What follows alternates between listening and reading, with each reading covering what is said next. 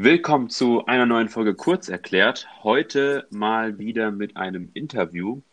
Und heute haben wir, oder Basti und ich haben heute einen Gast, und zwar die Jasmin, besser bekannt als Dr. Haider auf Instagram.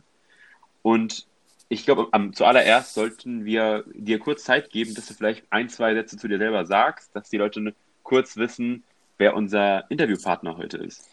Ja, hallo Kurasch und Basti, ich freue mich über die Einladung. Ähm, ich stelle mich einfach kurz vor in ein paar Worten. Mein Name ist Dr. Jasmin Haider. Ich bin Strafverteidigerin in München und habe meine eigene Kanzlei. Ähm, kurz zu mir oder wollt ihr über Studium später sprechen? Ähm, nee, du kannst ruhig mal. Okay, dann sage ich einfach mal so kurz einfach genau, meinen Lebenslauf. Ja. Ähm, genau, kurz zu meinem Lebenslauf. Ich komme gebürtig aus dem Allgäu, ist ganz im Süden von Deutschland. Ähm, ich habe in München Jura studiert und in Paris. Ich habe an so einem ähm, Doppelstudium teilgenommen, habe dann praktisch ähm, ein deutsches Staatsexamen gemacht und einen Bachelor und einen Master im französischen Recht in Frankreich. Ähm, dann habe ich eben, wie gesagt, also drei, vier Semester in Paris studiert. Dann bin ich zurück nach München gekommen und habe dann direkt die Examensvorbereitung gestartet, habe mein Examen geschrieben und danach erstmal promoviert. Das hat bei mir knapp eineinhalb Jahre lang gedauert. Dann habe ich mein Referendariat gestartet. Dazu bin ich dann nach Kempten im Allgäu gezogen, wieder in die Heimat. Ähm, das war dann so aufgeteilt zwischen Kempten, Augsburg und München. Alles so ein bisschen viel mit, mit Fahren verbunden. Und nach meinem Referendariat bin ich dann ähm, direkt in die Selbstständigkeit gestartet und bin in die Kanzlei meines Mannes mit eingestiegen. Und ähm, seit knapp zwei Jahren führen wir eben gemeinsam die Kanzlei. Ich bin ähm, im Bereich Strafrecht tätig und mein Mann macht alles, was mit Autos zu tun hat, also Autorecht im weitesten Sinne. Genau. Ja, okay. Super. Vielen Dank, dass du auf jeden Fall den Weg in unseren Podcast gefunden hast. Wir wollen heute so ein paar Schwerpunkte setzen. Und zwar einmal Schwerpunkt Studium, vielleicht ein bisschen verbunden mit dem Auslandsstudium. Ähm, da kannst du mal zu dem Zeitpunkt dann sagen, was es genau für ein Doppelstudium ist, ob du das empfehlen kannst. Mhm. Dann natürlich auf das Examen eingehen, weil wir auch immer viele Examskandidatinnen haben, die ähm, ja auf jeden Fall ein gutes Examen schreiben wollen. Und deswegen ist insbesondere natürlich auch die Examsvorbereitung interessant für uns. Und dann wollten wir noch ein bisschen auf die selbstständige Kanzleiführung eingehen, wie, wie man sowas aufbaut und ähm, wie man da vor allem Mandate anzieht. Das finde ich ganz spannend. Und deswegen würden wir jetzt mal direkt starten mit dem Blog Studium. Oder Korosch, hast du noch was? Nee, nee, bitte. Super, dann wäre meine erste Frage an dich. Wie lief dein Studium ab? Wie viele Semester hast du studiert? Ähm, also, mein Studium lief folgendermaßen ab. Ich habe ähm, gestartet in München, habe da mein Grundstudium absolviert, das heißt vier Semester. Mhm und während der vier Semester hatte ich auch schon Vorbereitungskurse für mein Doppelstudium in Frankreich. Das war so, dass man sich da ab dem, glaube ich, zweiten Semester ähm, angemeldet hat und dann verschiedene Kurse gemacht hat, die dann auch äh, mit Prüfungen benotet wurden und dann so ein Bewerbungsverfahren ähm, gelaufen ist. Und dann bin ich im Endeffekt im fünften Semester nach Frankreich gegangen war dann dort drei Semester und habe noch ein Praktikum dran gehängt, sodass ich dann praktisch nach zwei Jahren ungefähr wieder ähm, nach München kam. Dann habe ich in München noch ähm, einen großen Schein im Strafrecht nachholen müssen und bin aber praktisch parallel gleich in die Examensvorbereitung gestartet, zum Repetitorium gegangen im Zivilrecht und Strafrecht und öffentliches Recht habe ich im Unirep gemacht an der LMU. Kann ich auch nur empfehlen. Für alle Leute, die sich die Frage stellen, ob man eben zum kommerziellen Rep oder Unirep geht, kann ich wirklich Unirep nur empfehlen. Mhm. Und dann habe ich nach eineinhalb Jahren ähm, Rep mein Examen geschrieben. Mhm. Ähm, sehr gut, da würde ich gerade anknüpfen und zwar, warum, also du würdest eher sagen, das Uni-Rep sollte man eher besuchen als ein kommerzielles Rep? Also ich meine, es ist einfach eine Geschmacksfrage. Ich habe zum mhm. Beispiel mhm. mit den Hammer-Skripten nie wirklich viel anfangen können. Das lag mir nicht von der Optik, von, von allem. Das hat mir einfach nie getaugt. Ähm, dasselbe mit Altmann. Deswegen ähm, habe ich mich da einfach nicht damit wohlgefühlt. Und in München ähm, gibt es ein spezielles Repetitorium nur für Zivilrecht. Ähm, mhm. Das heißt Kernrepetitorium. Ähm, und das ist eben sehr, sehr ausführlich im Zivilrecht. Und ähm, dann habe ich gesagt, okay, im Zivilrecht mache ich eben ein bisschen intensivere Vorbereitung. Und bei den anderen beiden Gebieten traue ich mich einfach, dass ich ein Unirep mache. Und wie gesagt, also gerade im öffentlichen Recht an der LMU, ich kann jetzt nicht von den anderen Unis sprechen, aber da waren so motivierte und gute Mitarbeiter und die Fälle waren auch wirklich top aufbereitet, ähm, sodass ich da also auch mit echt gutem Gefühl ins Examen gegangen bin. Und also, wie gesagt, es lief bei mir auch ähm, sehr gut im ersten und im zweiten Examen. Deswegen kann ich da auch nur die Leute ähm, motivieren, dass man sich traut, ähm, seinen eigenen Weg zu gehen und gerade mhm. nicht ähm, zu kommerziellen Repetitorien zu gehen. Hm. Wenn du dich jetzt nochmal zurückerinnerst an dein erstes Semester, hast du da sehr viel gelernt? Wie bist du in das erste Semester gestartet? Weil wenn ich mich an mein erstes Semester erinnere, bin ich das eher so ein bisschen lockerer angegangen. Aber du hattest ja dann schon parallel auch dieses französische Recht, wenn ich das richtig verstanden habe. Ne? Genau. Ne? Das, ist ja genau. dann, das ist ja dann viel mehr gewesen. Ja, also im, im Nachgang habe ich in den ersten vier Semestern im deutschen Recht so gut wie gar nichts mitbekommen. Also mhm. auch nachdem ich dann in Frankreich wieder zurückkam, pff, wusste ich gar nichts mehr.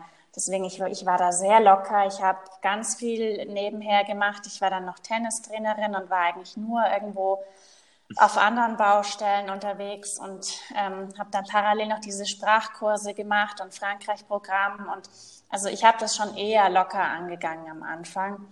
Deswegen, ähm, ja, wie gesagt, das Grundstudium halte ich schon auch für wichtig, aber ich muss sagen, für mich habe ich viele Strukturen und, und Zusammenhänge erst dann wirklich ähm, in der Examensvorbereitung auch verstanden. Also mhm. gefühlt habe ich in den ersten vier Semestern einfach nur so ein bisschen wie in der Schule, so Teile auswendig gelernt und dann in den Prüfungen irgendwas hingeschrieben, was man im Kopf hatte. Aber verstanden habe ich das bei weitem noch nicht. Mhm. Wenn du dich jetzt entscheiden müsstest, so, also ist jetzt wahrscheinlich eine fiese Frage, aber würdest du eher nochmal in Paris studieren oder würdest du das Münchner Studium vorziehen? Mm, also ich meine, die Zeit in Paris war natürlich einmalig. Ja, wie, wie viele Leute können von sich sagen, dass sie zwei Jahre lang irgendwie in, einer, in so einer tollen Weltstadt gelebt haben? Mhm. Von dem her, die, diese Periode möchte ich überhaupt nicht missen. Es war natürlich alles sehr anstrengend und und viel Druck. Und klar, jetzt bin ich Strafverteidigerin in München. So gesehen hätte ich mir das auch sparen können, ja, weil ich gar mhm. nicht in dem Bereich arbeite. Aber allein als, als persönliche Bereicherung und Erfahrung und das würde ich jedes Mal wieder so machen. Also natürlich hat dann mhm. im Endeffekt mein Studium auch ein bisschen länger gedauert als bei anderen. Also wenn, wenn ja, es wirklich darauf ankommt, ja. dass man da schnell und effektiv ähm, Studium durchzieht, dann sollte man sich sowas natürlich sparen. Aber es war für mich ähm, gerade auch persönlich eine, so eine Bereicherung, die Zeit, das würde ich immer wieder machen. Und wie läuft das Studium in Paris dann ab? Also ist das vergleichbar mit dem Studium hier in Deutschland oder ist es irgendwie, äh, ich glaube, du hattest mal gesagt, der Konkurrenzdruck ist auf jeden Fall viel höher genau, genau. als hier in. Deutschland? Das ist mhm. ähm, deutlich verschulter.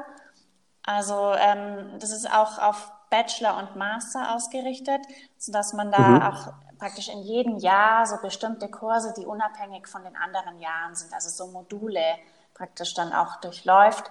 Und ähm, wir sind ähm, in dem Programm im dritten Jahr eingestiegen, also praktisch in diesem letzten Bachelorjahr sind wir mhm. eingetaucht und haben dann ähm, natürlich viele Sachen nachlernen müssen, weil wir ähm, gerade im Zivilrecht diese Grundlagen, auf denen es dann doch beruht, einfach nicht kannten. Von dem her war es einfach am Anfang erstmal die Sprachbarriere, dass man ähm, überhaupt schon überfordert ist, was von sich zu geben und dann auch noch juristisch. Dann versteht man auch noch die Personen dort drüben gar nicht, weil sie viel schneller reden, als man je gedacht hat. Und deswegen war natürlich alles am Anfang viel, viel schwieriger. Und prinzipiell ist in Frankreich einfach so, dass ähm, sehr, sehr viel auf Noten geachtet wird und auch ganz viel Anwesenheitspflichten und Kurse sind, in mhm. denen jede Stunde benotet wird. Das heißt, man wusste, okay, ich bekomme am Ende entweder einen Null, einen Plus oder einen Minus. Und dann hatte man einfach so einen Druck, dass man jede Stunde top vorbereitet kommt und dann aber auch die Fehler von den anderen aufzeigt und alle so gegeneinander gekämpft haben. Das war einfach sehr anstrengend, vor allem wenn man am Anfang einfach auch angewiesen war auf die Hilfe von den anderen, dass man irgendwie vielleicht mal was abguckt, wenn man es nicht versteht oder so. Und das war halt natürlich dann sehr, sehr schwierig, weil da gerade die Franzosen am Anfang uns so ein bisschen misstrauisch alle begutachtet haben und uns auch ungern geholfen. Ja, da denkt man hier, dass hier der Konkurrenzdruck hoch ist an unseren Unis. ja, nee, nee. Das ist hier eigentlich relativ nett im Vergleich. Mhm. Jetzt, wenn man sich mal so ein bisschen anschaut, also du hast am Unirep teilgenommen und kein Pri also primär und kein privates. Du hast ein Doppelstudium gemacht. Du bist, nachdem du zurückgekommen bist, sag ich mal, von 0 auf 100 im deutschen Recht äh, wieder eingestiegen. Es macht so den Eindruck, dass du sehr eigenständig und zielstrebig bist in deiner, in deinem, in deiner Lernphase, sage ich jetzt mal. Ist das eine Sache, also erstmal, ist das überhaupt so? Also würdest du sagen, also würdest du das von dir selber behaupten und würdest du äh, sagen, das ist eine Sache einfach, die, das ist eine Eigenschaft von dir oder eine Sache, mit der du dich methodisch, weil du halt sehr strukturiert gelernt hast, ähm, dich damit äh, arrangieren kannst? Also ich bin auf jeden Fall so ein Autodidakt, würde ich sagen. Ähm, ich habe ich hab auch schon immer darauf geachtet, dass ich irgendwie nur so viel wie möglich oder so viel wie nötig in die Uni gehe, also nur bei Pflichtveranstaltungen. Und mir war schon immer lieber, dass ich auch in der Schule einfach zu Hause meine Sachen für mich irgendwie durcharbeiten kann. Aber ich denke auch, dass ich im Jurastudium, und das wird wahrscheinlich jeder sagen können, dass man einfach lernt, alleine sich bestimmte Dinge anzueignen und durchzuarbeiten, ohne Hilfe von außen, weil im Endeffekt muss man ja irgendwie diesen ganzen Stoff und die Fälle durchkriegen. Und ich hatte immer so ein bisschen das Gefühl, dass einem niemand so richtig hilft, wie es eigentlich geht. Und deswegen habe ich mir da relativ schnell auch die Eigenschaften natürlich noch vertiefen müssen, die ich wahrscheinlich schon hatte. Und deswegen, also mir ist auch sehr leicht gefallen, gerade zu Hause dann über Monate auch mich einzuigeln und da meinen Plan so selbstständig durchzuziehen. Das ist natürlich auch nicht bei jedem so. Viele Leute möchten auch drei, vier, fünfmal die Woche in irgendwelche Lerngruppen oder Bibliotheksgruppen oder weiß ich nicht was gehen und sich da mit anderen Leuten irgendwie so ein bisschen mehr austauschen. Das war für mich jetzt zum Beispiel sehr einfach, dass ich das für mich alleine mache. Aber da ist auch jeder anders. Aber ich bin da auf jeden Fall schon sehr ähm, eigenständig in dem Sinn.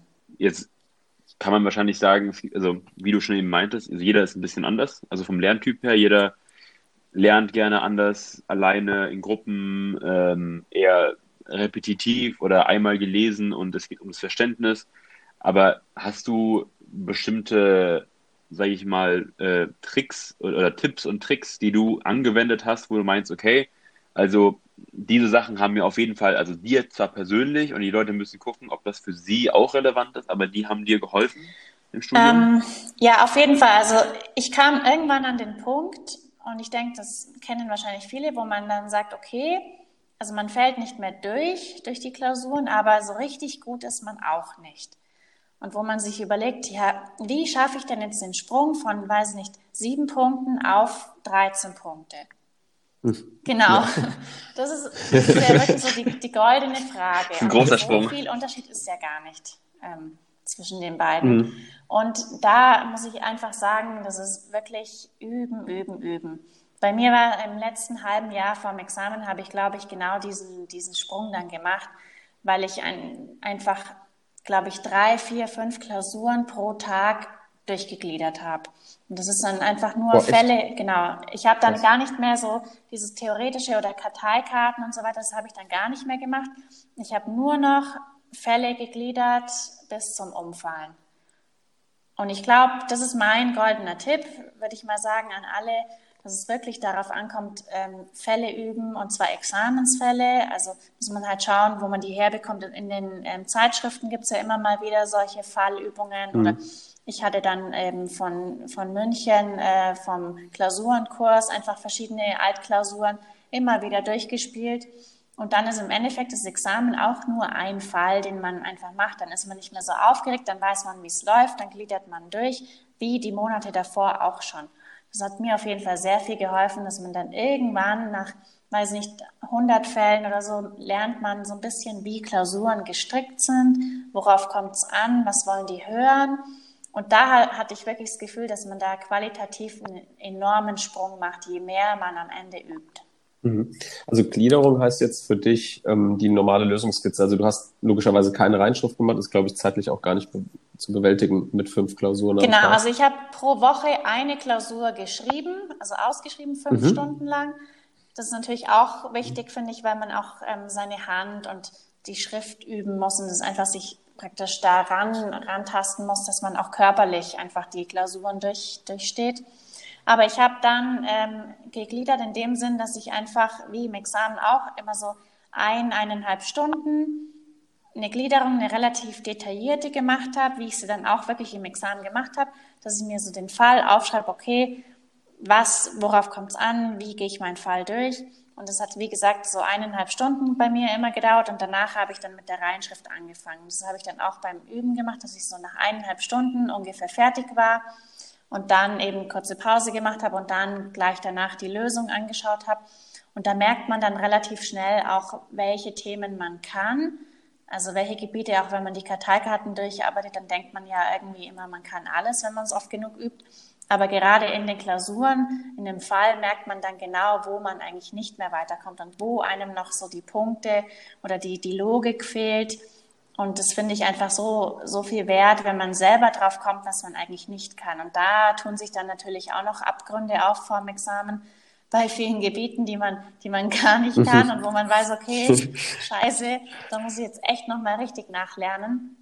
Und dann muss man vielleicht die eine oder andere Lücke auch noch haben. Also Mut zur Lücke muss dann sein. Ich habe auch ein, zwei Themen einfach ausgegliedert. Ähm, genau, aber wie gesagt, durch das Gliedern und Üben habe ich einfach viele Schwachstellen von mir selbst herausgefunden, die man so durch rein theoretisches Lernen, glaube ich, nicht unbedingt aufdecken kann. Mhm. Und wie lange ähm, hat deine Examsvorbereitung gedauert? Ich meine, du kamst ja zu dem Zeitpunkt aus Frankreich wieder und hattest wirklich, wie du gesagt hast, relativ wenig Ahnung oder wenig behalten aus den Semestern davor. Wie lang war dann die Examsvorbereitung? Also ich bin dann eben direkt gestartet ins Rep und mhm. Ich hätte mal gesagt, es war dann knapp so neun oder zehn Monate, glaube ich, Rep oder knapp ein Jahr. Und dann habe ich halt noch mal so vier, fünf Monate allein gelernt, also sagen mhm. wir mal ungefähr eineinhalb Jahre. Und dann habe ich geschrieben, genau. Ich ich meine, es hm. kommt dann natürlich auch äh, auf bei den Studenten oder bei denen, äh, die dann so neben einem sitzen, dass man dann zum Schieben anfängt. Dann sagt der eine, oh ja, ja. Ich, ich, war jetzt drei Wochen krank, deswegen muss ich mein Examen schieben und so weiter. So kennt man ja. Klar, ja. die Versuchung ist natürlich da, weil jeder hat Angst vor dem Tag. Niemand will Examen schreiben. Aber es wird dann irgendwann auch nicht besser. Also ich kenne ein paar Leute, die haben dann dreimal, viermal, fünfmal geschoben. Ich weiß nicht, ob die überhaupt jetzt schon ein Examen geschrieben haben. Also der Druck wird ja dann auch immer größer. Die Familie fragt ja. nach. Man hat irgendwie, ja. Also äh, man meint, okay, jetzt muss ich aber mal richtig abliefern.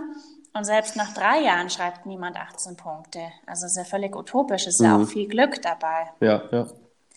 Deswegen, da muss man sich einfach ähm, dann mal rantrauen und durch. Und zur Not kann man sie ja nochmal schreiben. Mhm. Dieses halbes Jahr Lernen oder diese vier, fünf Monate Lernen nach dem Rap, was mhm. du gerade gesagt hast, würdest du das jedem empfehlen? Weil ich hab, stand damals auch vor der Entscheidung, das weiß ich noch, ob ich nach dem Rap direkt ins Examen gehe. Mein ausschlaggebender Punkt war dann, dass ich wusste, dass ich dieses halbe Jahr nach dem Rap, weil es bei uns immer so halbjahresmäßig getaktet war, dass ich dieses halbe Jahr nicht konsequent durchziehen könnte nach einem ganzen Jahr Rap. Und bei uns war, also weißt du, es war richtig mhm. voll und ähm, ich hatte super viel zu tun. Das heißt, ich habe dann die Entscheidung getroffen, okay, ich bin direkt ins Examen gegangen. Aber ich weiß bis jetzt, bis heute eigentlich nicht, ob das so die richtige Entscheidung war oder ob man dann sich halt doch noch ein halbes Jahr durchbeißen sollte. Was ist denn deine Empfehlung jetzt? Es gibt natürlich kein richtig und kein falsch, weil das ist auch typabhängig, aber was würdest du so empfehlen? Genau, also mir war ähm, dieses halbe Jahr schon sehr wichtig, weil gerade da konnte ich mal in Ruhe für mich zu Hause einfach nochmal ohne Terminstress alles durchgehen und und üben, üben, üben. Und ich habe für mhm. mich das Gefühl gehabt, dass ich genau in diesem halben Jahr schon noch einen deutlichen Sprung gemacht habe. Aber ja, wie gesagt, es ist natürlich schon auch hart. Also so psychisch mhm, die Phase äh, kennt ja jeder. Da kann man sich dann selbst nicht mehr ausstehen irgendwann und ist nur noch daheim. Und äh, ja, das ist schon auch nicht einfach. Aber wie gesagt, also ich habe schon ganz gut durchziehen können. Und ich habe das halbe Jahr als sehr gut empfunden. Aber ist, wie mhm. gesagt, total individuell. Ja. Wie hast du das dann mit der Motivation gemacht? Ich meine, wahrscheinlich hast du es vorher gelernt, in, in Frankreich wahrscheinlich dich, dich zu disziplinieren, wenn das da so ein, so ein hartes Auslandsstudium ist, mit äh, die ganze Zeit pro, pro Stunde bewertet zu werden, da ist man ja diesem Druck schon ausgesetzt. Also eine gewisse Disziplin, denke ich mal, hast du dir wahrscheinlich vorher schon antrainiert. Wie hast du dich trotzdem noch motivieren können, diese anderthalb Jahre danach? Mm, ja, ich meine, es war natürlich wirklich schwierig teilweise.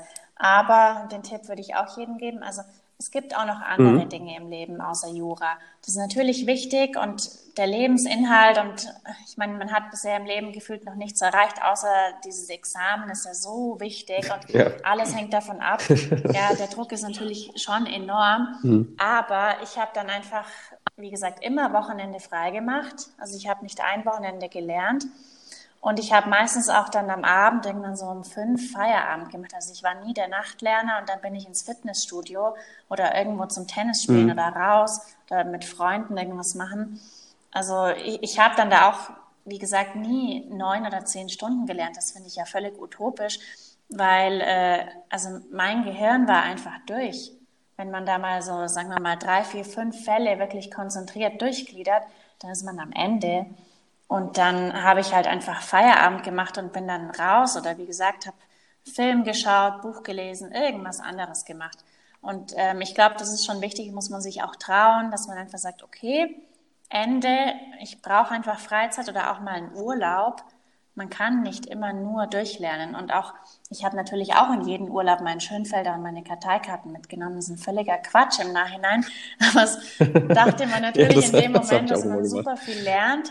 Und da hätte ich im Nachgang, Nachgang mich einfach trauen sollen, mal alles zu Hause lassen und abspannen, weil man braucht da schon eine Mischung. Das ist wirklich ein Marathon, den man da absolvieren muss und da muss man auch schauen, dass man körperlich fit bleibt. Also wie gesagt, ich habe ich hab relativ viel Sport gemacht in der Zeit und ja, einfach andere Sachen im Leben mehr machen oder mal wegfahren, mal ein Wochenende zu den Eltern oder so. Also einfach sich ablenken. Hm. Ich mir dann auch immer überlegt, dass man muss einfach diesen Mut zur Freizeitbeschäftigung haben. Irgendwie Auf jeden Fall. Fall ja. Also ja, genau. Wenn du dich jetzt an deine ersten Examensklausuren zurückerinnerst, kannst du, weißt du noch, um was es ging in den jeweiligen Klausuren? Weil bei mir ist es teilweise zu 50 Prozent schon wieder vergessen, ehrlich gesagt. Boah, nee, also eine weiß ich noch, die hat mich völlig überrascht. Nee. Und alle anderen, keine Ahnung. Aber es war bei mir auch schon immer so. Nach der Klausur, fünf Minuten später, wusste ich schon gar nicht mehr, was ich eigentlich geschrieben habe. Mhm. Wie war dein Gefühl so vor den Examensklausuren? Wie hast du sehr mit Nervosität zu kämpfen oder ist das bei dir eher kein Thema? Ähm, nee, war kein Thema, weil, wie gesagt, ich hatte ja schon so viele Fälle geübt und Probeklausuren geschrieben, dann war das mhm. irgendwie, also natürlich war ich aufgeregt, aber relativ im Rahmen. Ich hatte ähm, das Problem, dass ich eine totale Grippe hatte. Also ich habe drei Tage vor dem Examen bin ich aufgewacht und und konnte nicht mehr aufstehen, weil ich oh Fieber und wirklich, ja ich hatte noch nie im Leben eine Grippe, aber das, da lag ich komplett flach. Dann dachte ich mir, ah, schieben will ich jetzt auch nicht. Also es war echt der Weltuntergang für mich. Dann habe ich mich halt ja. vollgepumpt mit Aspirinkomplex und weiß nicht was. Und ähm, hatte dann mhm. eigentlich eher so ein bisschen mit mir selbst zu kämpfen im ersten Examen, dass ich völlig fertig da eigentlich drin saß. Und die Aufregung hat mich dann wahrscheinlich so auf ein Normallevel gehoben. Deswegen äh, da da waren, wie gesagt, das war alles ein bisschen schwierig, weil ich da so krank war. Aber ja, also nervös war ich auf jeden Fall. Das ist schon mal klar. Genau. Hm. Okay. Hast du vielleicht auch ein, gut, dein, dein Tipp wäre ja dann in dem Fall, wenn ich das richtig verstanden habe, eine gute Vorbereitung senkt automatisch auch die Nervosität. Ja, ne? denke ich schon. Habe ich auch von vielen anderen gehört. Hm. Ähm, das, glaube ich, ist auf jeden Fall ein Punkt, wo man dann so ein bisschen entspannter ins Examen gehen kann, weil man weiß, okay, das sind halt auch nur irgendwelche Fälle, die man durchprüft. Da kommt jetzt nicht äh, irgendwie die, die riesige Überraschung. Es wird irgendwas sein, was man nicht kennt, höchstwahrscheinlich, aber das hat man ja in den letzten Monaten auch schon so gehabt. Deswegen mhm. denke ich auch, die Übung, ja, die nimmt auf jeden Fall die Nervosität. Ja, okay. Super. Während der, dieser Examenszeit hast du dann schon überlegt, ob du danach promovieren möchtest? Oder ist das kam das dann erst nach dem Examen? Nee, die Idee, die kam schon davor. Also ich habe parallel neben dem Studium immer gearbeitet. Und dann, ähm, nachdem ich von Frankreich ähm, wieder zurück war in München, habe ich am Lehrstuhl gearbeitet, so als studentische ähm, mhm. Mitarbeiterin. Mhm. Und da hatte ich dann eben schon Kontakt eben zu meinem späteren Doktorvater und der hatte mir das angeboten, schon vor dem Examen, Ähm, dass wenn, mhm. natürlich die Noten passen, ähm, dann kann ich gerne bei ihm promovieren, weil ich, ich hatte einfach so vor dem Examen überhaupt keine Lust, in ein Referendariat zu gehen. Ich konnte mir das überhaupt nicht vorstellen, genau wieder weiterzumachen. Oh, echt? Okay. Lernen und ja. irgendwo hingehen und so schulisch irgendwas machen. Ich war da irgendwie, ich, ich wollte mal was anderes machen und dann hat er schon gesagt, ja, also wenn ich will, kann ich promovieren, soll ich mir überlegen. Und das fand ich dann eigentlich echt eine gute Idee. Deswegen hatte ich mich eigentlich schon vor dem Examen dafür entschieden. Mhm. Und die anderthalb Jahre, die du, hast du ja gesagt, dass du anderthalb Jahre gebraucht hast, das ist aber schon schnell, oder? Dann hast du wahrscheinlich, gut, dann hast du 100 Prozent der Zeit wahrscheinlich auch darin investieren können, wenn du es noch nicht parallel zum Referendariat Genau, also ich war ähm, nebenbei wissenschaftliche Mitarbeiterin an der Uni. Also ich hatte eine halbe Stelle mhm. an der Uni. Genau. Das heißt, da war ich schon auch ein bisschen eingespannt und habe dann eben Arbeitsgemeinschaften noch gehalten und so Grundkurs äh, organisiert und nebenher mhm. ah, okay. auch eben mhm. einige Sachen eben mit meinem Doktorvater ähm, gearbeitet für ihn. Und ähm, aber ja, ich war insgesamt schon relativ schnell, muss man sagen, ähm, weil ich wollte dann auch irgendwann fertig werden. Also es war von vornherein bei mir so, dass ich weiß, ich will nicht in die Wissenschaft auf Dauer. Ähm, das heißt, ja. ich wollte einfach nur eine Doktorarbeit schreiben und dann meinen Titel haben und eine anständige Arbeit schreiben, aber ich wollte jetzt nicht die Welt neu erfinden in meinem Buch. Deswegen habe ich mir halt mhm. auch ein Thema dann überlegt, wo ich sage, okay, das ist irgendwie, hat einen Anfang und ein Ende und da schreibe ich jetzt einfach eine Arbeit drüber und dann ist irgendwann fertig. Deswegen äh, war mhm. von vornherein für mich so ein bisschen klar, okay, das wird jetzt ein Projekt, das ich dann abschließen will, aber ich wollte mich da nie so richtig rein verzetteln, wie es anderen Leuten passiert, die dann irgendwie drei, vier, fünf Jahre lang promovieren und im Endeffekt dann eine riesen Arbeit schreiben, die man auch als Habilitation abgeben könnte. Also das, das war von vornherein mhm. jetzt nicht so meine Intention. Mhm. Ähm, und würdest du das jedem empfehlen oder ist, war das ist eine Zeit, wo du sagst, das war gut, dass ich diese anderthalb Jahre dafür genommen habe und danach erst angefangen habe mit dem Referendariat? Oder würdest du auch sagen, es würde auch funktionieren? Gut, dann dauert es halt länger, aber wenn man das schon während dem Referendariat parallel anfängt, zumindest? Also Parallel zum Referendariat halte ich für schwierig, weil gerade am Ende vom Referendariat und das zweite Examen sind nun doch mal eigentlich noch wichtiger als das erste. Ähm, mhm. Da hat man dann keinen Kopf mehr für eine Doktorarbeit. Also ich finde es schon natürlich im Ergebnis, ich habe einen Doktortitel, das ist super. Der hilft mir auch weiter, gerade als äh, Frau muss man sagen. Es ist schon, äh, da wird man so ein bisschen ernster genommen, ähm, wenn man einfach einen Doktortitel hat. Das ist einfach so. Deswegen, ich bin im Ergebnis schon froh, aber, das muss ich auch dazu sagen, diese Zeit, ähm, in der ich die Doktorarbeit geschrieben habe, das war die schrecklichste Zeit überhaupt. Mhm. Und, oh, okay. Ja, das ist einfach, das höre hör ich auch leider von vielen anderen Freunden. Ähm, ich habe erst heute mit einem gesprochen, der auch so am Ende der Doktorarbeit ist und der sagt auch, das ist die schrecklichste Zeit im Leben. Und es ist einfach eine Phase, wo man also noch schlimmer als Examensvorbereitung, muss man sagen, ja. Oh und Gott. noch schlimmer als jede Hausarbeit. Weil man hat einfach ein Thema und es interessiert im Endeffekt niemanden, außer einen selbst, weil man schreibt an der Sache und ist so tief drin, dass man relativ wenig Ansprechpartner hat, die auch irgendwie in, in, in so einem Gebiet so tief drin stecken. Das heißt, man arbeitet im Endeffekt mhm. nur vor sich hin und allein und man weiß gar nicht, ob man überhaupt Qualität abliefert. Also ich hatte zum Beispiel, mein Doktorvater hat mir am Anfang von den eineinhalb Jahren gesagt, ja, schreiben Sie über das und das Thema. Also haben wir mein Thema abgesteckt und dann gesagt, ja gut, wenn Sie fertig sind, dann geben Sie halt ab. So, dann habe ich eineinhalb mhm. Jahre einfach vor mich hingeschrieben, hatte überhaupt keine Ahnung, ob ich gut oder schlecht gerade bin.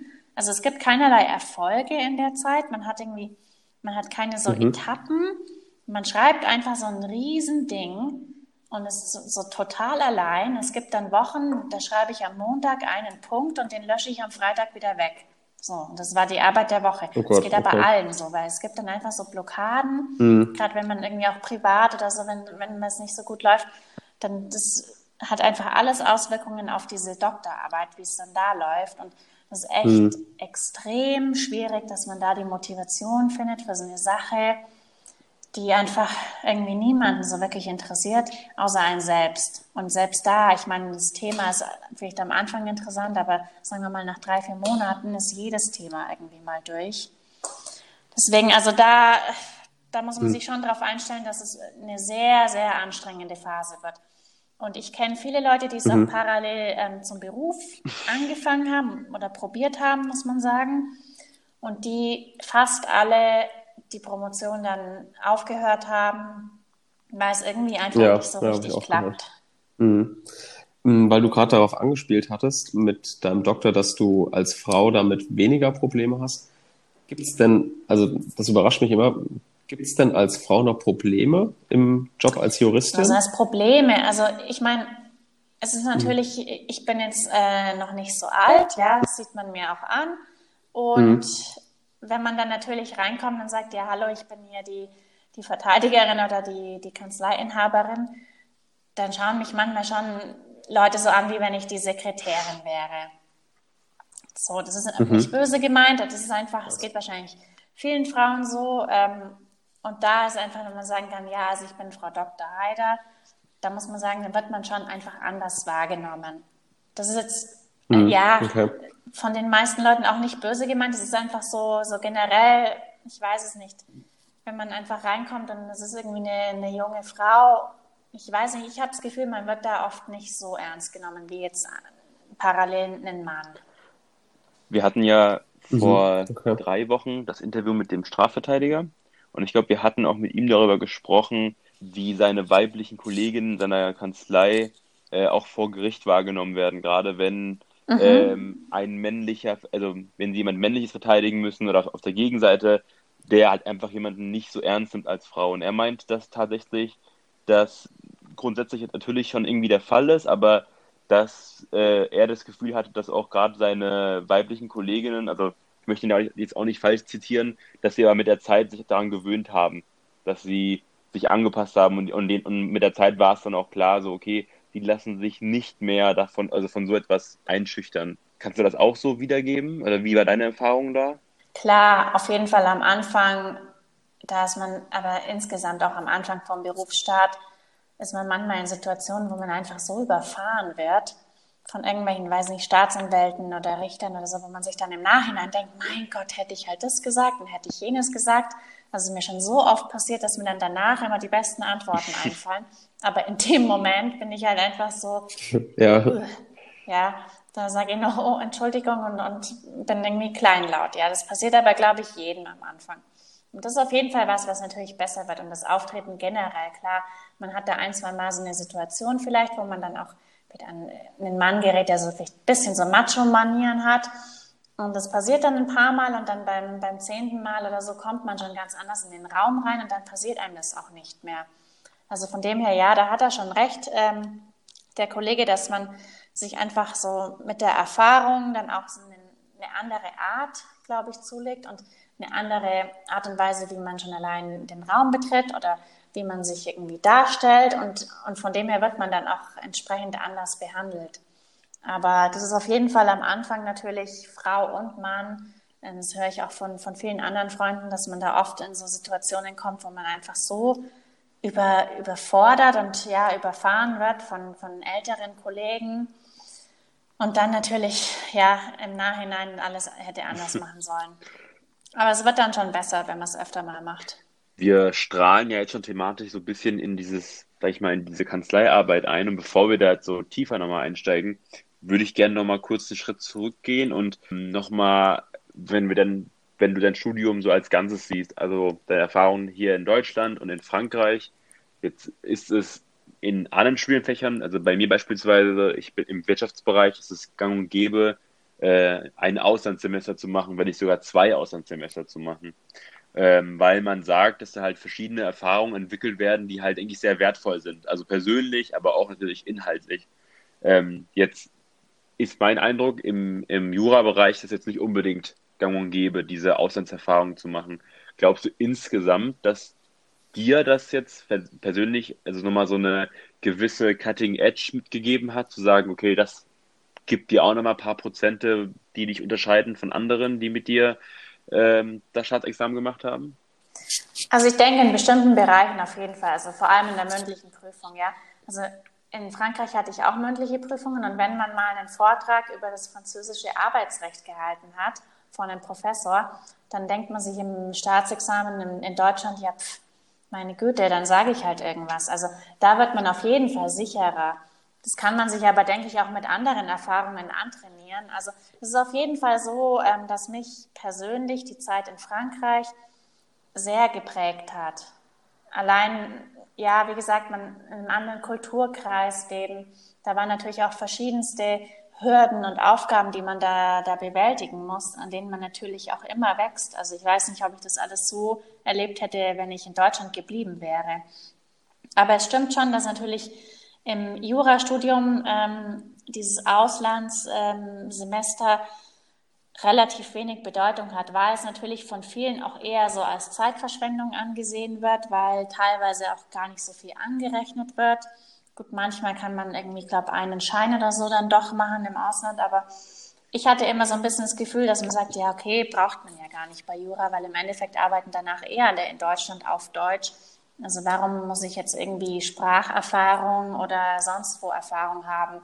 Das hatte ich immer so mhm. im Gefühl. Deswegen war ich eigentlich auch so froh, dass ich da in München dann einen Studiengang gefunden habe, der wirklich ähm, so viel Mehrwert hat, also wo man auch wirklich einen Abschluss dann bekommt und wo man eine längere Zeit im, im Ausland sein kann und nicht das Gefühl hat, dass man irgendwie seine Zeit verschwendet hat. Mhm. Und stand es für dich eigentlich jemals grundsätzlich zur Debatte zu sagen, ja, okay, eigentlich hat es mir so gut hier gefallen, ich würde jetzt, glaube ich, doch lieber im französischen Recht mich niederlassen? Ja, klar hatte ich schon eine Weile lang überlegt. Also es, wär, es gab auch Leute, ähm, die sind dann einfach in Frankreich geblieben. Das hatte natürlich vor allem dann private Gründe, aber es war ja alles möglich. Also ich hatte es mir schon überlegt, aber dann irgendwann auf Dauer habe ich gesagt, nee, also Paris ist eine tolle Stadt, aber ich möchte da nicht dauerhaft leben. Und ähm, ja, dann habe ich einfach gesagt, okay, also ich will schon in Deutschland leben und da in Deutschland auch arbeiten. Deswegen bin ich auch wieder zurückgekommen und habe es hier alles fertig gemacht und weitergeführt. Aber klar, da hat jeder, der bei dem Programm dabei war, schon ein paar Mal nachgedacht, ob man mhm. nicht einfach drüben bleibt. Also die Möglichkeiten wären ja da gewesen. Ja, und letztendlich, äh, wie wir jetzt im Nachhinein wissen, hat dazu geführt, dass du ähm, in einer Kanzlei in München bist. Und jetzt sage ich mal, als Jurist hat man ja vielleicht, wenn man, vielleicht hat man im Kopf das Gefühl, dass es nur ein paar Möglichkeiten gibt, was man machen könnte, aber eigentlich sind ja als Jurist die Möglichkeiten an Jobs, ob es Großkanzlei, kan kleine Kanzlei, Selbstständigkeit oder ähm, öffentlicher Dienst ja grenzenlose Möglichkeiten. Also man kann ja quasi das machen, wozu man Lust hat, sage ich jetzt erstmal. Wie kommt es, dass du ausgerechnet jetzt das machst, was du machst?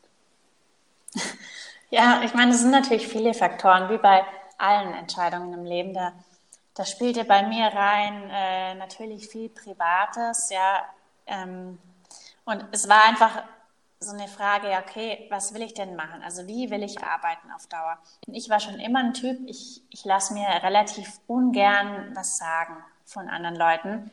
Deswegen diese hierarchischen Strukturen in, in Firmen oder in Großkanzleien oder bei der Staatsanwaltschaft, das hat mich einfach total abgeschreckt.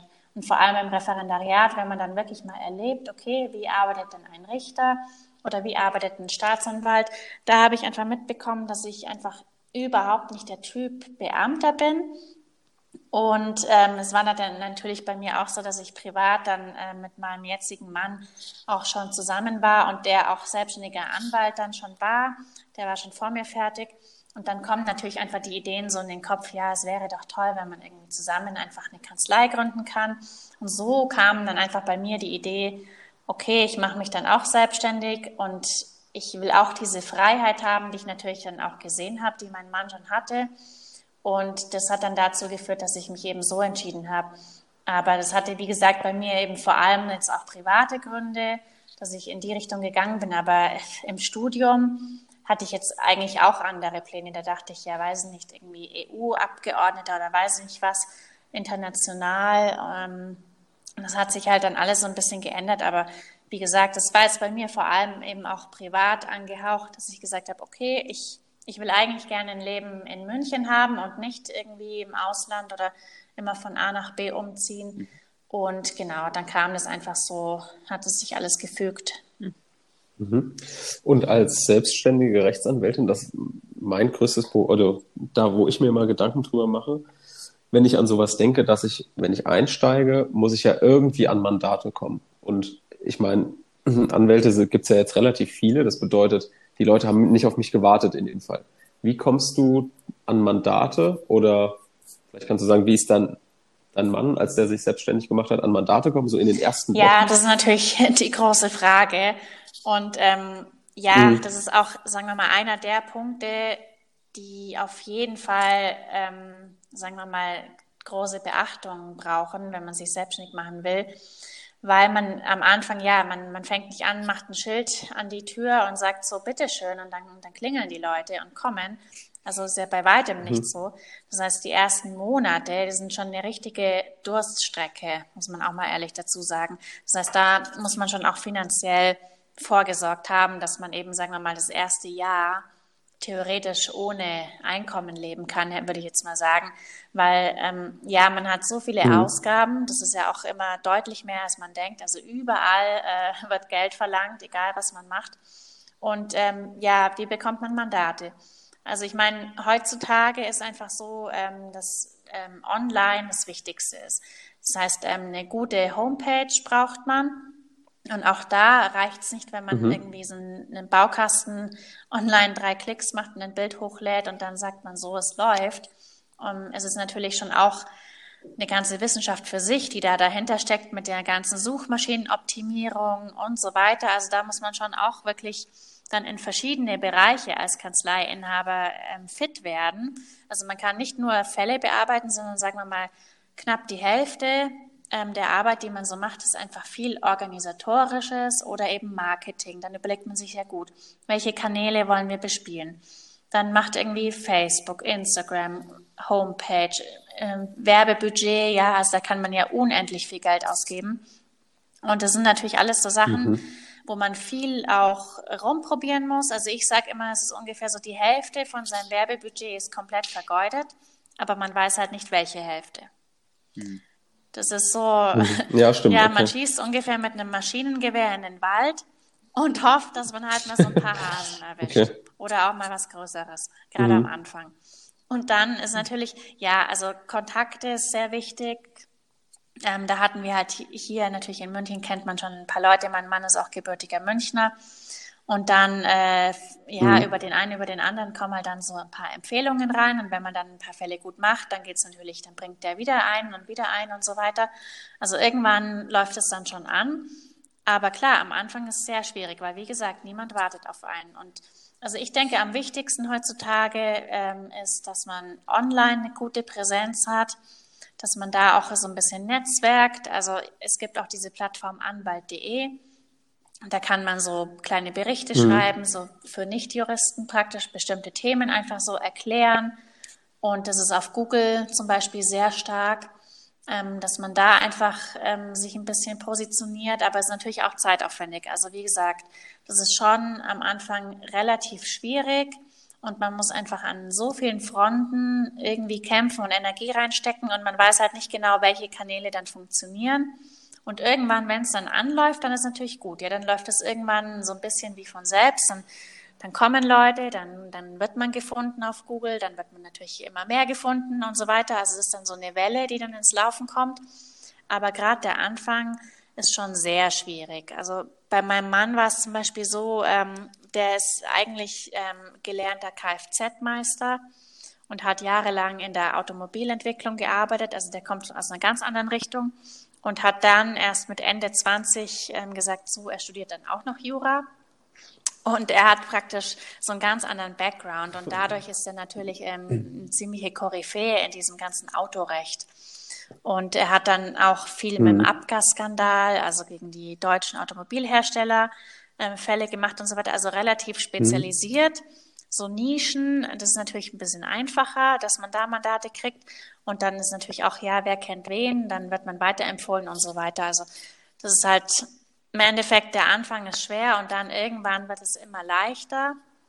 Und es ist halt eben gerade das am Anfang hat man an so vielen Fronten zu kämpfen. Und dann sieht man halt die Kollegen, die, die dick im Geschäft sind und und bei denen es ja von, von alleine läuft, ja, die überrannt werden von Mandanten und man selbst, im Endeffekt, man wäre mhm. motiviert, mhm. man wäre, man denkt, man ist ja bestimmt auch super gut, aber niemand kommt. Und das ist schon auch, also, das ist wirklich ja. schwierig. und ähm, kann man nicht oft genug sagen, dass man sich da wirklich auf, sagen wir mal, mehrere harte Monate einstellen muss. Und man darf nicht erwarten, dass man, wie gesagt, dass sich einen Laptop kauft und ein Kanzleischild und dann, dann läuft das. Hm. Ähm, was ich mich auch gefragt habe, als ich mit Instagram so angefangen habe, jetzt so vor einem halben Jahr, halbes, dreiviertel Jahr.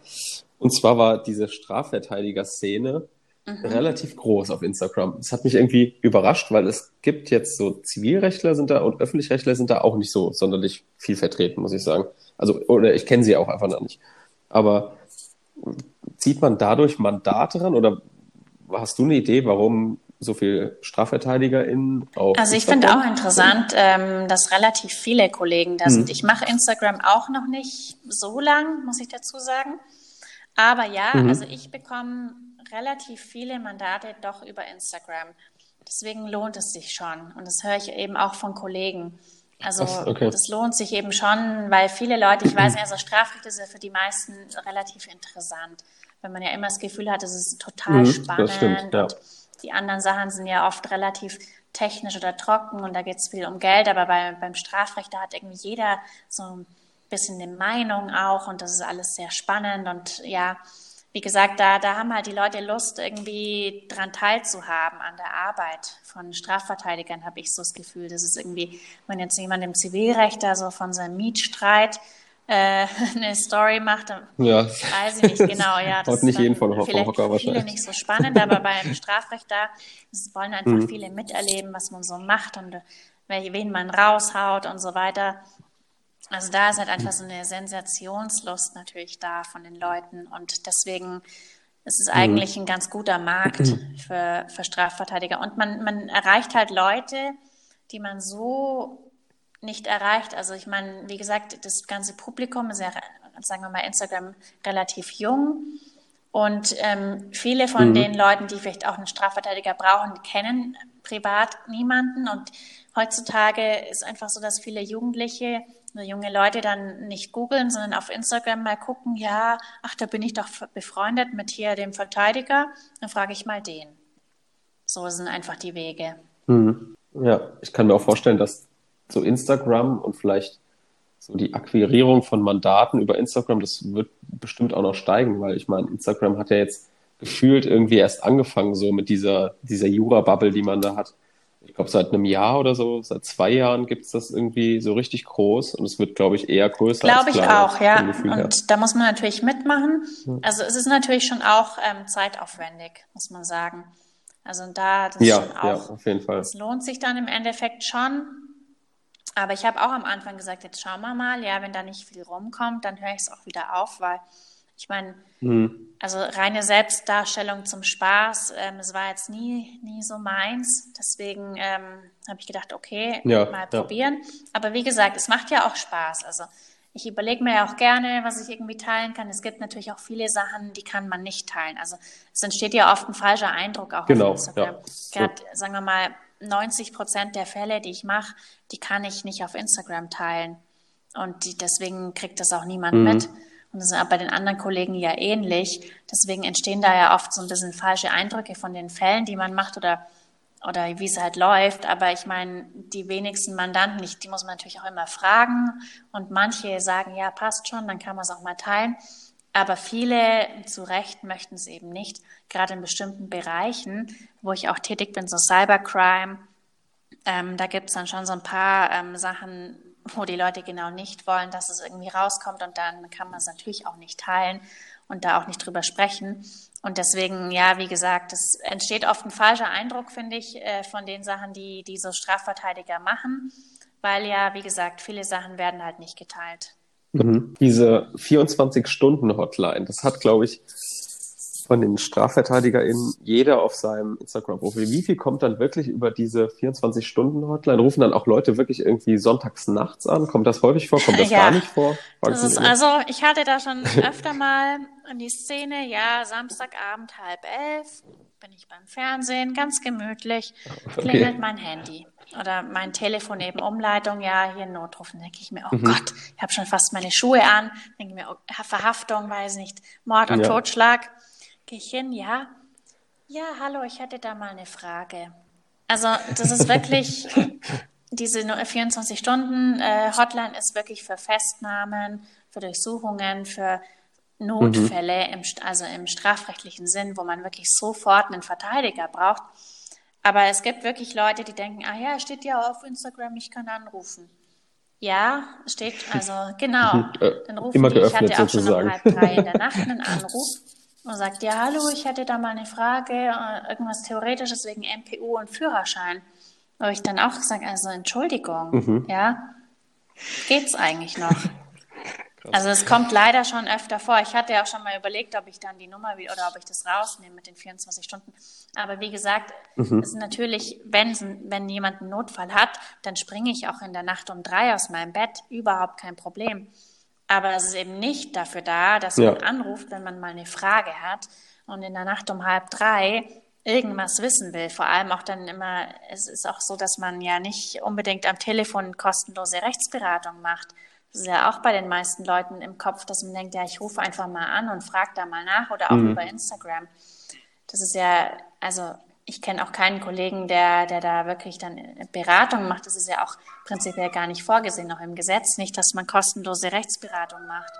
Und da ist schon so ein bisschen ähm, mhm. ja eine Verschiebung da, dass viele Leute meinen, sie können einen da so freundschaftlich anschreiben ähm, oder auch so Kommentare dann schicken, wo ich mir denke, ja, also Entschuldigung, ich bin hier als Rechtsanwältin und nicht irgendwie als Bikini-Model auf Instagram.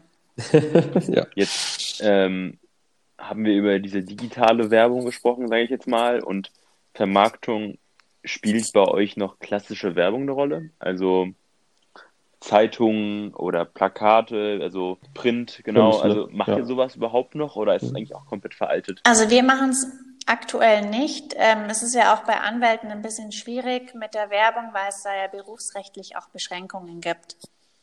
Also man kann mhm. nicht mhm. äh, als Anwalt, wie es zum Beispiel teilweise in Amerika gemacht wird, irgendwie sein Foto auf eine 10 mal 10 Meter ähm, Plakat an den Stachus in München stellen und sagen, ich bin der beste Anwalt, kommt zu mir. Telefonnummer. Das ist ja alles ein bisschen schwierig bei den Anwälten, weil das alles eben geregelt ist im, im Standesrecht. Also man kann da prinzipiell schon Flyer und Zeitungsartikel und so weiter auch machen, muss aber alles immer so relativ neutral gehalten sein. Und wir machen es eigentlich aktuell nicht, weil, also wie gesagt, die allermeisten Leute, wir haben auch viele Mandanten aus ganz Deutschland, witzigerweise auch viele aus irgendwie Köln, Bonner Eck, oben, die alle online kommen. Also die meisten Leute, muss man schon sagen, die ein Problem haben, die googeln dann einfach und finden so ihren Anwalt. Und deswegen haben wir aus Erfahrung so ähm, jetzt praktisch unser Werbebudget eingeteilt, dass wir eigentlich Printmedien und so weiter gar nicht bedienen, weil das ist auch mhm. relativ teuer, muss man sagen. Und also wir haben es natürlich am Anfang auch hier und da so ein paar Versuche in alle Richtungen gestartet, aber das hat nie wirklich was gebracht. Mhm. Ich habe jetzt noch zwei Fragen. Und zwar, wie sieht denn ein normaler Arbeitsalltag bei dir aus? Ist das wirklich so, dass es immer unterschiedlich ist, weil du einfach selbstständig bist, weil du entscheiden kannst, was du machst? Oder hast du dir da schon einen Arbeitsalltag zurechtgelegt, den du eigentlich auch immer einhältst? Und wie würde der ähm, aussehen? Also es kommt drauf an. Wie gesagt, es gibt oft Tage, da denke ich mir, ach, heute kann ich endlich mal meine Schriftsätze fertig machen und so ein bisschen mal auch was recherchieren oder so. Und dann klingelt halt gleich dreimal in der Früh das Telefon, dann gibt es irgendwelche spontanen Mandantentermine oder irgendwelche Haftprüfungen und so weiter. Dann ist man den ganzen Tag bei Gericht oder auf der Polizeidienststelle und dann ist auch wieder nichts mit dem schönen Tag im Büro. Also da ist halt leider im Strafrecht wirklich ähm, sehr schnelllebig und, und viele Leute, die was brauchen, die wollen dann sofort einen Termin. Also wenn ich dann, wenn es wirklich was Dringendes ist, mhm. man kriegt eine Vorladung oder eine Anklage und dann brennt der Hut daheim, dann ruft man an und wenn dann der Anwalt sagt, ja, kommen Sie nächste Woche Mittwoch, dann denken sie sich, ja, pff, nee, da rufe ich jemand anderen an. Also deswegen ist im Strafrecht das relativ viel, sagen wir mal, spontan und Änderungen drin. Also bei meinem Mann ist es zum Beispiel viel, viel angenehmer. Der hat natürlich auch seine Gerichtstermine und die stehen dann fest.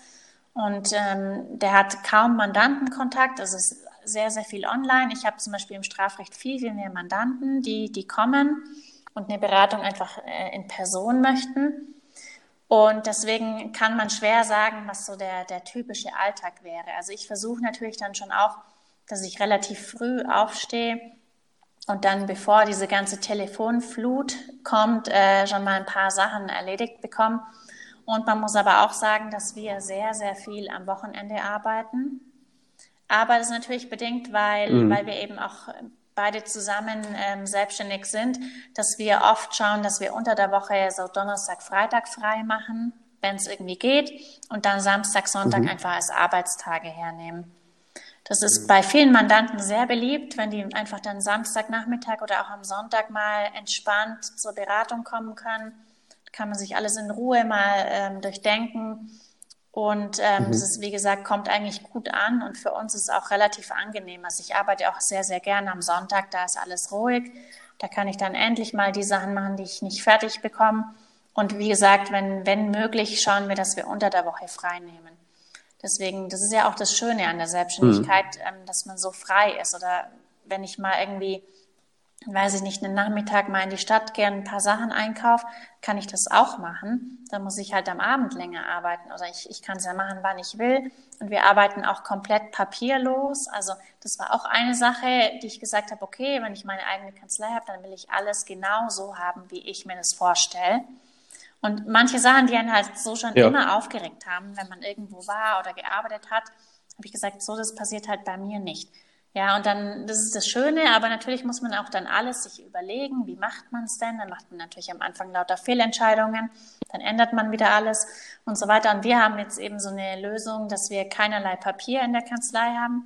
Also bei uns werden die Sachen eingescannt und kommen dann weg. Also es gibt keine Aktenberge. Ich gehe auch zu Gericht mit meinem iPad und nicht mit irgendwie drei Koffern voller Akten. Aber das ist natürlich schon auch alles, wie man mhm. sich einrichtet. War auch nicht so einfach, dass man da die richtigen Anbieter findet und mit dem ganzen Datenschutz und was weiß ich, Backup und so weiter. Also hat man sich alles eben so eingerichtet, wie man will. Das ist natürlich sehr gut und ein Vorteil der Selbstständigkeit. Aber wie gesagt, ähm, ist auch natürlich, man muss sich um alles kümmern. Es, ja, wie gesagt, es fängt beim Druckerpapier an und hört dann bei der Buchhaltung auf. Man muss einfach bei allem gucken, wem gibt man es ab oder wie macht man es selbst und natürlich bei, bei allem auch einen Überblick haben, ob das dann diejenigen Leute, die man anstellt, auch korrekt machen.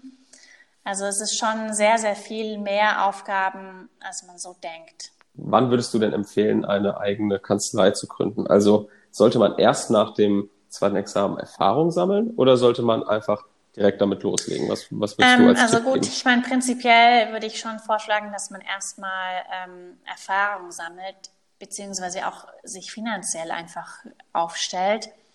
Weil, hm, also hm, wie gesagt, ja. wenn ich hätte es auch alles so nicht machen können, wenn ich jetzt nicht auch den Rückhalt von meinem Mann gehabt hätte, muss ich dazu sagen. Deswegen ähm, es ist es nicht so einfach, wie man denkt.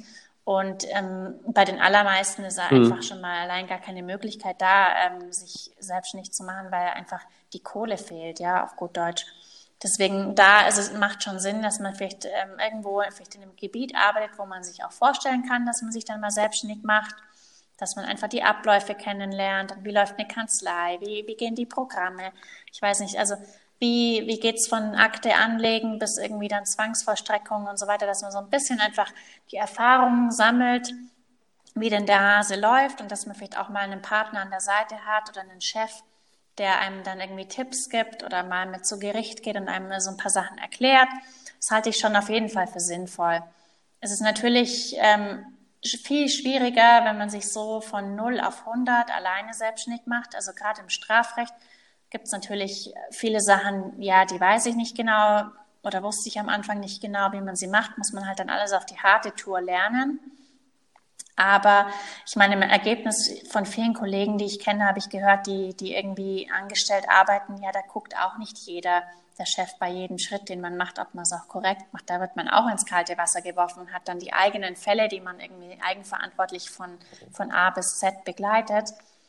Aber also wie gesagt, rein finanziell gesehen macht es schon Sinn, dass man erstmal so ein bisschen sich ein Polster schafft, eine Erfahrung sammelt, dann auch ja einfach mal dieses Arbeiten gewöhnt wird und dann ähm, sich vielleicht überlegt, okay, in welche Richtung soll es denn überhaupt gehen? Und ähm, ja, mal einfach durchdenkt, ob das alles Sinn macht, ähm, ja, ob man einen Markt hat, kommt ja auch immer darauf an, wo man sich selbstständig macht. Also nicht jede Stadt ist ja, sagen wir mal, gleich gut geeignet für bestimmte Gebiete und so weiter. Deswegen macht mhm. schon Sinn, dass man da erstmal so ein bisschen reinschnuppert. Gut. Okay. Dann auf jeden Fall vielen lieben Dank äh, für, ich würde sagen, die kleine Reise von München nach Paris und zurück. Und äh, genau, und in der Kanzlei. Studium im Ausland zurück in die eigene Kanzlei. Äh, ich glaube, da waren viele wertvolle Einblicke da, die wir bisher noch nicht äh, in unseren Interviews abdecken konnten. Also vielen Dank dafür und die Zeit. Ja, gerne, hat mich auch gefreut. Genau, vielen Dank. Und äh, wir hoffen natürlich, ihr hattet Spaß beim Zuhören und vielen Dank fürs Zuhören und bis zum nächsten Mal. Tschüss. Genau. Tschüss. Tschüss.